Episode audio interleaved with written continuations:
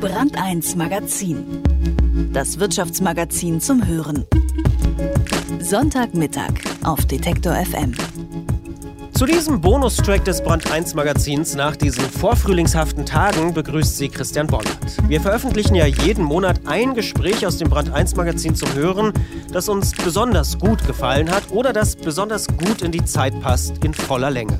Und das Thema Aufräumen ist in diesen Wochen, zumindest in meinem Bekanntenkreis, offensichtlich wirklich gerade ein Ding. Gleichzeitig scheint es aber für die meisten Menschen auch eher eine Last zu sein als ein Grund zur Freude. Marie Kondo hat genau das zum Geschäftsmodell gemacht. Und sie ist damit seit einiger Zeit ziemlich erfolgreich. In ihrer Netflix-Serie hilft sie Menschen jeden Alters durch Aufräumen das Glück in die Häuser zurückzubringen. Alles, was den Besitzern kein gutes Gefühl mehr bringt, muss aus ihrer Sicht raus. Ihre sogenannte KonMari-Methode hat sie bereits 2013, also schon vor einigen Jahren, in ihrem Buch Magic Cleaning vorgestellt. Dass Ausmisten befreiend sein kann, ist ja erstmal keine revolutionäre Idee. Doch Marie Kondo hat es offensichtlich geschafft, den Nerv der Zeit zu treffen. Minimalismus und Verzicht sind momentan geradezu in. Profitiert Kondo also auch vom wachsenden Bewusstsein über die negativen Seiten des Konsums? Ist das schon Konsumkritik oder doch nur vermarkteter Lifestyle-Hype? Ich habe darüber gesprochen mit Jens Bergmann, dem stellvertretenden Chefredakteur der Brand 1. Hallo, Herr Bergmann. Hallo, Herr Bollert. Haben Sie denn schon eine Folge Aufräumen mit Marie Kondo gesehen und verstehen den Hype? Ja, ich habe mal reingeschaut. Man muss ja, ähm, man muss sich ja informieren über die äh, Dinge und tatsächlich ist das nicht neu, was sie macht, aber interessant ist, ähm, dass es jetzt so einen Hype darum ähm, gibt und ja, ich glaube, es gibt mehrere Gründe Gründe dafür, warum dieses Thema Aufräumen ähm, so in der Zeit liegt. Zum einen ist es dieser schon länger andauernde Überdruss an der ähm, am Überfluss, den es in den wohlhabenden äh, Gesellschaften gibt. Die Leute fühlen sich belastet von all diesen Dingen. Der zweite Grund ist, dass die Digitalisierung es auch erlaubt, sich von vielen Dingen zu trennen. Wir können ja sehr viele äh, Sachen auch in die Cloud ähm, hinaus verlagern. Und ich glaube, das, was zurzeit diesen Trend treibt, ist die sind die unübersichtlichen Verhältnisse außerhalb unserer vier Wände. Man weiß nicht, äh, wie die Welt sich entwickeln wird, ob es zum Brexit kommt oder nicht, was Herr Donald Trump wieder anrichtet.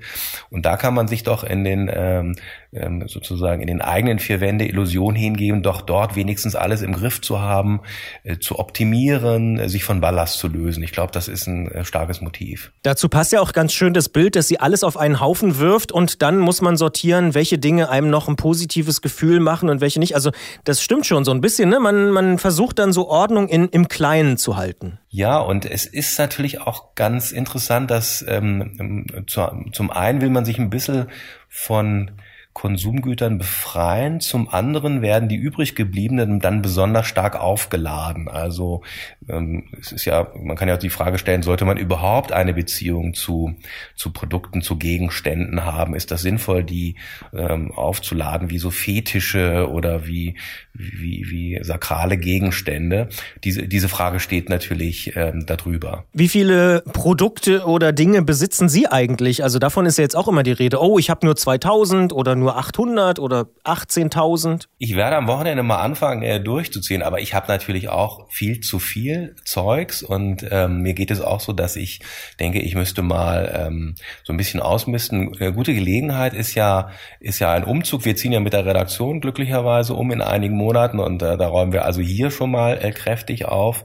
Aber zu Hause muss ich zugeben, habe ich auch zu viel Zeugs und was ich mir immerhin für mich persönlich vorgenommen habe, wenn ich eine neue Sache kaufe, dass ich dafür zwei entsorge Sorge. Das ist ja auch eine ganz gute Methode eigentlich.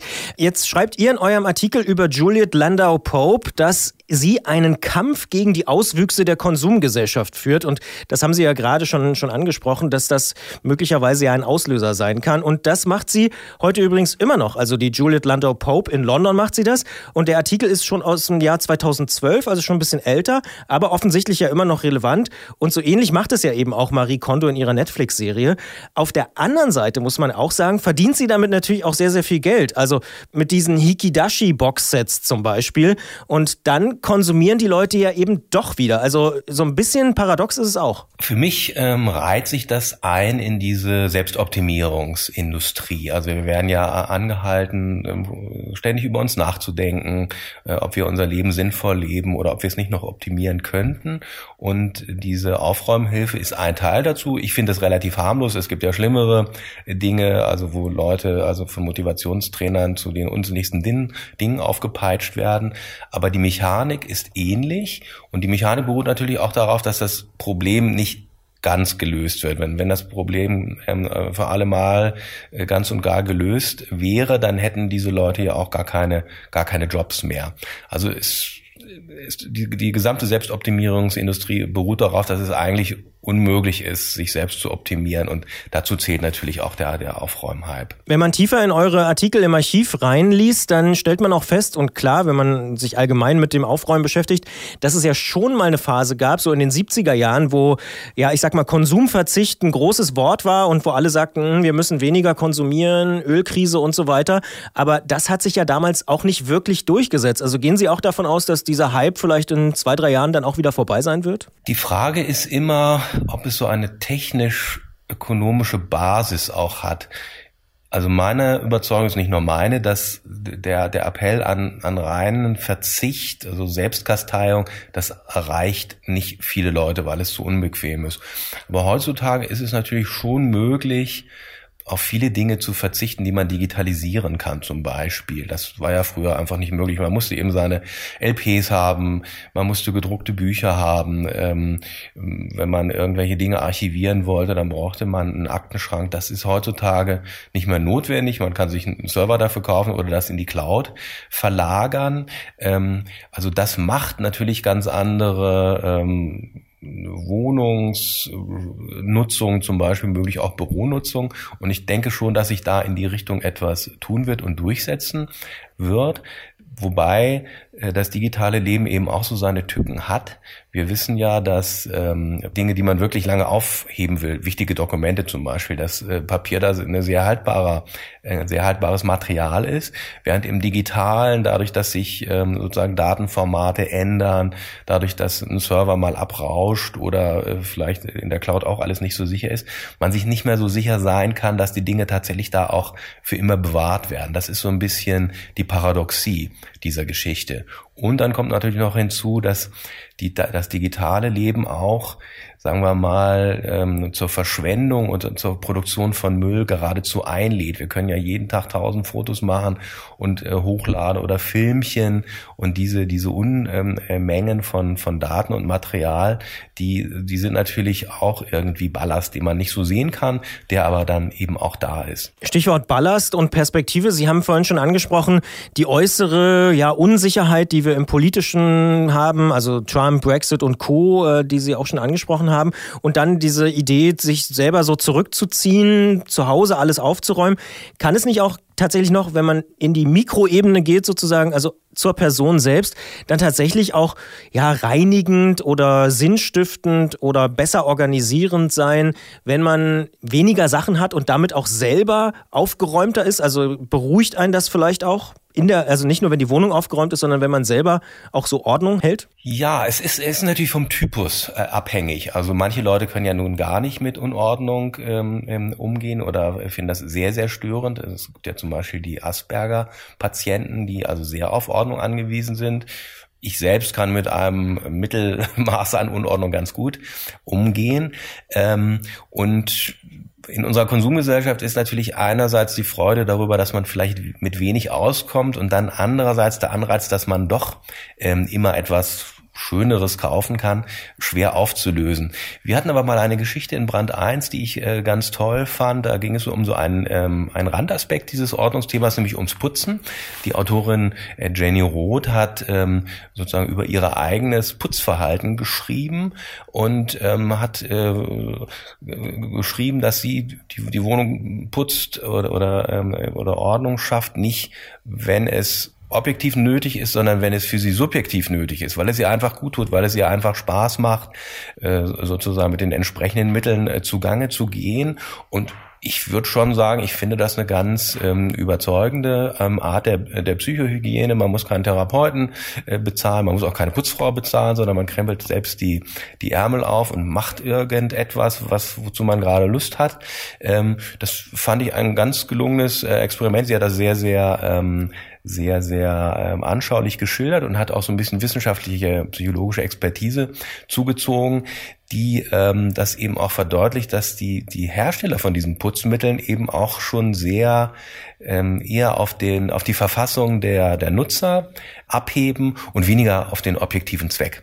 Jetzt gibt es ja da drüber liegend, wenn man so will, auch das Konzept des Minimalismus oder des Verzichts. Wir haben es schon so ein bisschen thematisiert, glaube ich, auch in dem Gespräch. Aber 2013 habt ihr da mal eine ganze Ausgabe auch dazu gemacht bei der Brand 1 zum Thema Besitz. Ähm, und da kommt zum Beispiel auch dieses Thema, dass junge Menschen häufig merken, dass sie gar nicht so viel brauchen, wenn sie unterwegs sind, so nach dem Abi oder so in Australien oder Südamerika mit dem Rucksack beispielsweise oder natürlich Südostasien. Und dass sie dort eigentlich erst merken, ja, wie wenig man wirklich für den Alltag braucht. Also sind so Ausbrüche aus dem Alltag, so Auszeiten auch hilfreich, um sich zu sortieren und ein bisschen minimalistischer auch zu leben? Ich denke schon, dass Abstand ganz generell ganz gut ist. Also einfach mal aus seinen äh, Gewohnheiten auszubrechen, einfach mal was auszuprobieren. Es gibt ja auch zahlreiche Experimente, die wir auch ähm, häufiger mal im Blatt hatten, wo Leute ihren Besitz ganz, ganz radikal ähm, reduziert haben und man äh, gesehen hat, ähm, es funktioniert. Man braucht diese Dinge nicht. Da hat sich ja mittlerweile auch eine eigene Industrie draus entwickelt, also die, die Sharing Economy. Also man braucht ja in der Großstadt eben tatsächlich nicht unbedingt mehr ein Fahrrad oder ein Auto, weil man sich jederzeit eins leihen kann. Und das ist natürlich von der Tendenz her schon auch ähm, befreiend. Nicht? Also wenn man an den alten Janis Joplin äh, äh, denkt, Freedom is just another word for nothing left to lose, das, äh, das stimmt natürlich auch, wobei äh, Janis Joplin gleichzeitig äh, trotzdem ja bekannterweise äh, den, den Dingen sehr zugetan war und Mercedes geliebt hat und, und und Southern Comfort, also Whisky. Ähm, also ähm, die, diese diese Übung, solche Übungen ähm, ähm, mal vorzunehmen oder einfach mal damit zu experimentieren, wie ist es, wenn ich eben kein eigenes Auto mehr habe, das ähm, das das ähm, hält einen beweglich. Das davon bin ich überzeugt, ja. Aber machen wir uns nicht gleichzeitig ein bisschen auch was vor? Also ein Freund von mir hat tatsächlich gerade seine gesamte Musik-CD-Sammlung äh, digitalisiert und hat die alle auf dem Flohmarkt verscherbelt. Äh, aber er hat natürlich ja gleichzeitig noch die Songs. Also der Besitz bleibt ja dann doch irgendwie so ein bisschen da, ne? Es ist eher so die Frage der, der, der, der Verfügbarkeit und ähm, bei der Musik ist das tatsächlich so eine so eine Geschichte. Also ich bin zum Beispiel ganz froh, dass ich dass ich noch ähm, CDs habe, weil ja manchmal dann eben doch, wenn man seinen äh, seinen Song sozusagen aus der Wolke hören will, äh, irgendetwas nicht funktioniert oder kein WLAN da ist oder sonst etwas. Also es hat so auch so seine Tücken. Wenn man andere äh, Gebrauchsgegenstände teilt, wie sowas wie Fahrrad oder Auto, dann hat es ja noch den Mehrwert, dass man das das das also sozusagen aufwendige Technik von mehreren Leuten gleichzeitig genutzt werden kann. Ähm, und dass da jeder was davon hat, das finde ich zwingender. Aber wer weiß, wie sich, wie sich das ähm, weiterentwickeln wird. Also die Digitalisierung schreitet unaufhaltsam voran und man konnte sich ja auch vor wenigen Jahren noch nicht vorstellen, dass so ähm, viel ähm, so viel Daten ähm, oder, oder auf großen Servern lagern, die irgendwelchen Firmen gehören, ähm, auf die dann ganz viele zugreifen. Das finde ich einen ganz interessanten Gedanken, den habe ich auch in dieser Sonderausgabe aus dem Jahr 2013 zum Thema Besitz gelesen, dass es bei dieser ganzen Sharing Economy und das Beispiel Musik ist da vielleicht wirklich ganz passend, eigentlich gar nicht darum geht, äh, weniger zu haben, sondern alle sollen mehr haben. Also man verzichtet gar nicht, sondern alle kriegen am Ende mehr durch die neuen Technologien. Äh, Beispiel Spotify oder andere Musikstreaming-Dienste, da gibt es einfach Millionen Songs und ich habe vielleicht nur mit viel Glück 100.000. Ja, es zeigt in gewisser Weise, dass sozusagen so, solche Modelle in gewisser Weise ja auch ähm, Services enorm ver verbessern können, also für die Kundschaft. Ne? Das ist so wie, wie, was weiß ich, wenn man sich jetzt so eine kleine Sauna bei sich in, in der Wohnung oder im, im Reihenhaus einbaut, dann kann die natürlich nicht mithalten mit einer tollen äh, Sauna, die äh, sozusagen die städtische äh, Badeanstalt anrichtet und die von, von hunderten Leuten genutzt werden. Und ähm, im Digitalen ist das natürlich auch noch viel, viel leichter. Ich kann mich auch noch erinnern, ich habe einen musikbegeisterten Freund, der hat dann mal irgendwann mal angefangen, seine, seine gesamte Musik ähm, sozusagen zur Digitalisierung, aber noch proprietär und hat dann also ganz, ganz viele äh, CDs gehabt und dann überrollte ihn die nächste, die nächste ähm, äh, Stufe der Digitalisierung. Heute hat man alles in der Cloud und äh, sozusagen diese Companion haben äh, gar keinen Wert mehr. Das, das ist schon ein faszinierender Vorgang, der ähm, ein oberflächlich von Ballast befreit und andererseits aber natürlich einen auch ertrinken lässt in einem, in einem Angebot, was die Leute nicht mehr richtig durchschauen können. Das gilt ja für Musik, aber auch für Filme zum Beispiel auf den großen äh, Plattformen wie Netflix oder Amazon Prime, wo man sich auch nicht mehr so richtig zurechtfindet und ähm, im Angebot, wie gesagt, ertrinkt. Wenn es bei mir um das Thema Aufräumen geht, dann habe ich tatsächlich schon seit Jahren und auch vor Marie Kondo diesen einen Tipp, äh, wenn dir das nicht wirklich was bedeutet, dann schmeiß es tatsächlich weg oder wenn du es nicht mehr anziehst, beispielsweise bei Kleidungssachen und es dir keinen Spaß macht.